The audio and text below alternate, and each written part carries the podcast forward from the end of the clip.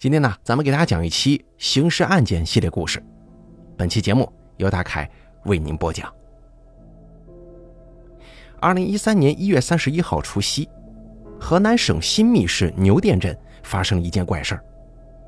镇里赫赫有名的养猪大王五百万离奇在自家养猪场里消失了。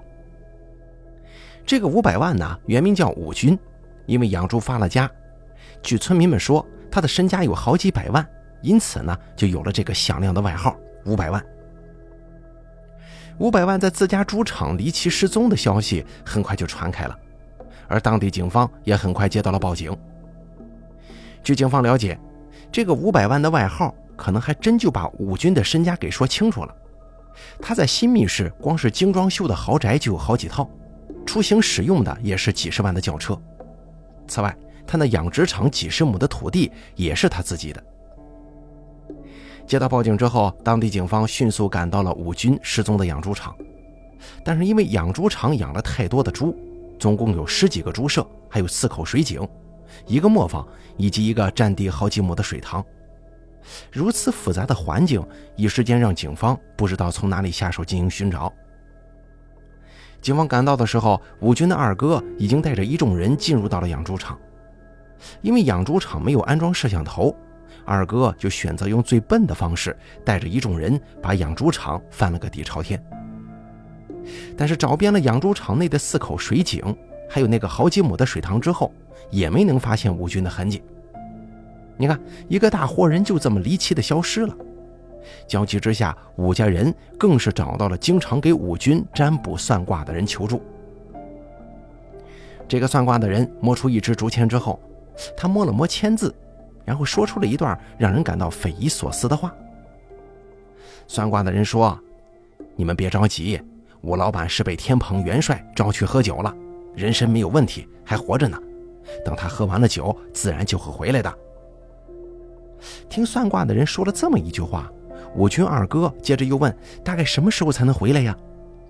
这个算卦的人说：“按照阴历来算的话，应该在四月初三，你们就等着吧。”或许是因为武军对这个人非常的信任吧，导致他的家人们也很信这个算卦的人。为了让武军能够平安回来，一家人天天都去烧香拜佛，祈祷武军能够平安回来。然而，就在一家人深信武军真的是去找天蓬元帅喝酒去了的时候，武军的二哥却有着不一样的想法。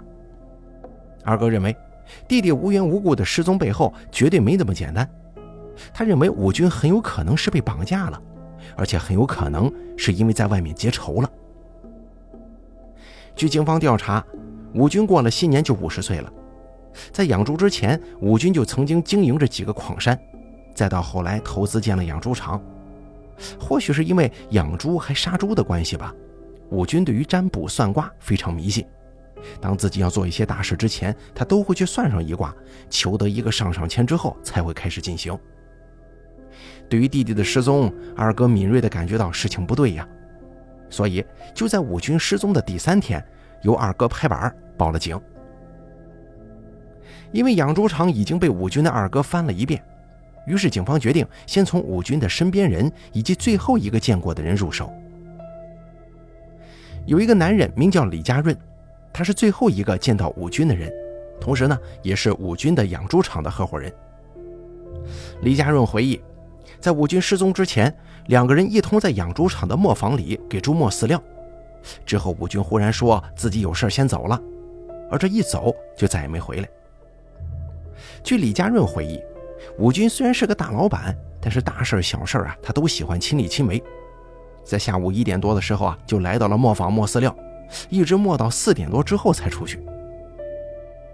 李家润的这个说法也得到了养猪场的员工老郭的证实。养猪场猪多呀，所以老郭每隔半个小时就会来搬一次饲料。当天最后一次去搬饲料的时候，老板武军已经不在磨坊里了。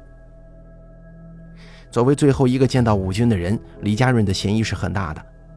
但是从养猪场员工这里得知，武军跟李家润的关系非常要好，可以说情同手足，所以啊，暂时李家润被排除了嫌疑。但是在整个调查过程当中，警方一直有几个疑问。养猪场建在偏僻的乡下，如果武军出门办事儿，那么他一定会开车。但是当天武军的车一直停在养猪场里。此外，他钱包以及身份证还放在办公桌上呢。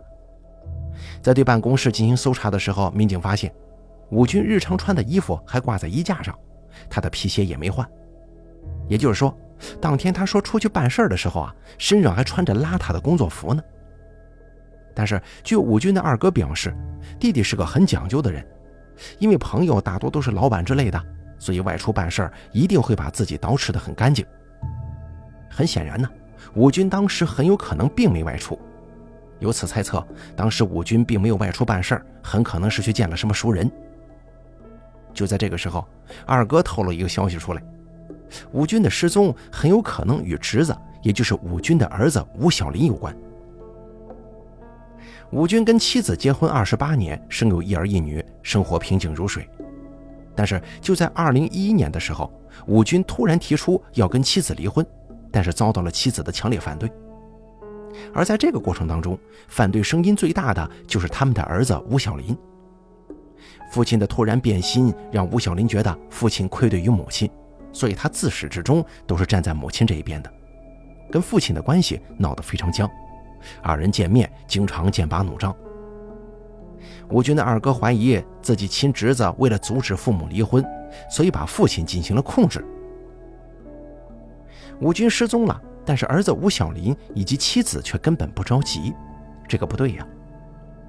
面对警方的询问，儿子吴小林非常坦然地表示，自己并不是不着急，也不是不担心，而是因为父亲不是第一次玩失踪了。据吴小林回忆说，自从父亲向母亲提出离婚之后，家里的关系就比较紧张，所以父亲一旦不顺心，就会玩消失。此外，因为父子关系闹得比较僵，对于儿子的婚礼，他更是不闻不问。因为武军是远近闻名的百万富翁，但他在儿子的婚事上却表现得非常吝啬。吴小林找武军要钱，武军则是以各种理由拒绝给钱。此外，在吴小林婚礼的前一天，他又玩起了失踪，直到婚礼当天才匆匆出现。虽然吴小林表示父亲已经不是第一次玩失踪了。但如果武军失踪或者遭遇不幸，最大的受益人莫过于吴小林母子。但是对吴小林母子进行调查之后，发现二人根本就没有作案时间，而且还有人证能够证明案发时间母子二人并不在现场。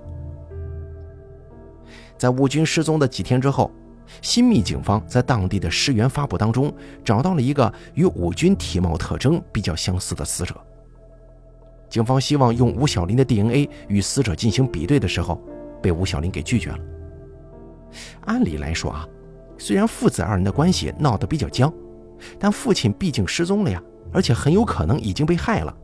这作为儿子的，对父亲的失踪无动于衷，而且对于警方的要求也视若无睹，不合适吧？吴小林态度非常强硬的拒绝配合警方进行抽血比对。吴小林拒绝去抽血。但是却让警方去抽他的血，而这个在吴小林口中的他，正是武军在外面生下的私生子。八年前，武军因为开矿赚了很多钱，钱是越赚越多，但是家人之间的关系却越来越淡薄。一直到二零零六年，武军突然抱回了一个婴儿，并且表示这个孩子是家人的福星，并且要求妻子进行抚养。一直把孩子养到四岁的时候，武军突然将孩子抱走了。也正是在这个时候，妻子才知道武军在外面有了其他女人，而且这个婴儿就是丈夫在外面的私生子。随后，夫妻二人大吵一架，之后武军就搬了出去，公然跟情人住在了一块儿。武军的妻子说：“如果不是丈夫在外面有了女人，自己这个幸福的家庭也不会闹到现在鸡飞狗跳的地步。他恨死那个女人了。”此外，警方还得知，武军搬出去跟情人住到一起之后，不仅要求与结发妻子离婚，还把公司以及财产都交给了自己的情人打理。也就是说，如果武军出事了，受益人不是吴小林母子，而是情人跟私生子啊。正因为如此，吴小林向警方表达了自己的猜想，就是这个情人可能为了钱做出了伤害或者绑架武军的事情。根据吴小林母子提供的信息来看，警方很快就找到了武军在外面的情人，并且进行了调查。这个情人名叫周燕，是一个比武军小了两轮还多的漂亮女子。在多年前，经人介绍去了武军的煤矿上工作，长时间的接触让周燕爱上了这个成熟内敛还有钱的男人。很快，周燕对武军展开了追求，而武军呢也没拒绝。到了最后，即使周燕知道武军有家庭，他还是与武军在煤矿上住到了一起。刚开始，武军只是把周燕当成填补空虚的伴侣，直到周燕生下了一个八字极好的儿子。因为经营煤矿啊，武军比较相信八字，所以孩子生下来之后啊，就给这个小孩算命。算命师傅说，这个孩子八字里啥都不缺，只要教育好了，那叫一个前途无限。正是因为这个八字极好的儿子，武军才接受了情人。为了孩子有更好的生活环境，他把刚出生的儿子带回了家，并且交给妻子抚养。为了不让妻子起疑心，他还串通登封的一个算命师傅说，妻子需要一个属狗的孩子，认了干儿子之后啊，家里就会一顺百顺。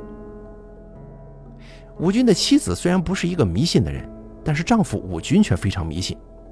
只是她并不知道这是她丈夫给她挖的陷阱。之后，武军的私生子就这样住进了武家，并且交给了发妻抚养。也正是在带孩子的过程当中，武军发现自己的发妻越来越人老珠黄了，而情人周燕越发的美丽，所以啊，他就提出了要跟妻子离婚的想法。结果夫妻二人大吵一架，武军也公然搬出去跟情人同居，并且带走了四岁的私生子。对于周燕来说啊，吴小林表示这个女人非常可怕。他知道自己的父亲非常迷信，所以编造出了私生子八字非常好的说法。而之所以这么说呢，就是为了控制父亲的巨额财产。眼下财产已经被周燕控制了，但是父亲却消失不见了。对周燕进行调查之后，发现虽然公司财产都是周燕在管理，但是对于武军，他可以说是言听计从。因为自己是小三儿，所以呢，他对武军也是非常的依赖。此外，警方经过调查，武军失踪的时候，院子里的两条藏獒并没有什么异常，而周燕根本就没有来过养猪场，所以警方再次把目标对准了见到武军的那个合伙人李家润。看门的藏獒没有表现出异常，合伙人又是最后一个见到武军的人。警方了解到，当天李家润的越野车曾经出现在养猪场，之后警方借口借走了李家润的越野车。打开车门之后，一股非常浓烈的香水气味扑面而来。因为这个香水味太过于浓烈，警方第一感觉就猜测李家润会不会是在掩盖什么东西呢？之后在后门的底部竟然发现了一小块红色的东西。后来经过采样分析。警方惊讶地发现，这竟然就是失踪多日的武军的血迹。面对警方的一系列证据，李家润最终承认了自己杀害武军的事实。在外人眼中，武军跟李家润是非常要好的兄弟，但是只有李家润自己明白，自己只不过是武军一个招之即来、挥之即去的佣人罢了。虽然说两个人名义上是合伙人，但养猪场的事情其实都是李家润在处理。包括一些重活，而武军呢，只不过是来走走过场罢了。此外，这个养猪场，李家润陆陆续续投入了一百三十万元，但最终的结果是武军吃香的喝辣的，而李家润还因为这个养猪场背上了巨额债务。在经济上没有任何回报，工作中自己还得成为武军的受气包，李家润心中非常的不痛快。一直到发案的时候，这种情绪最终还是爆发了。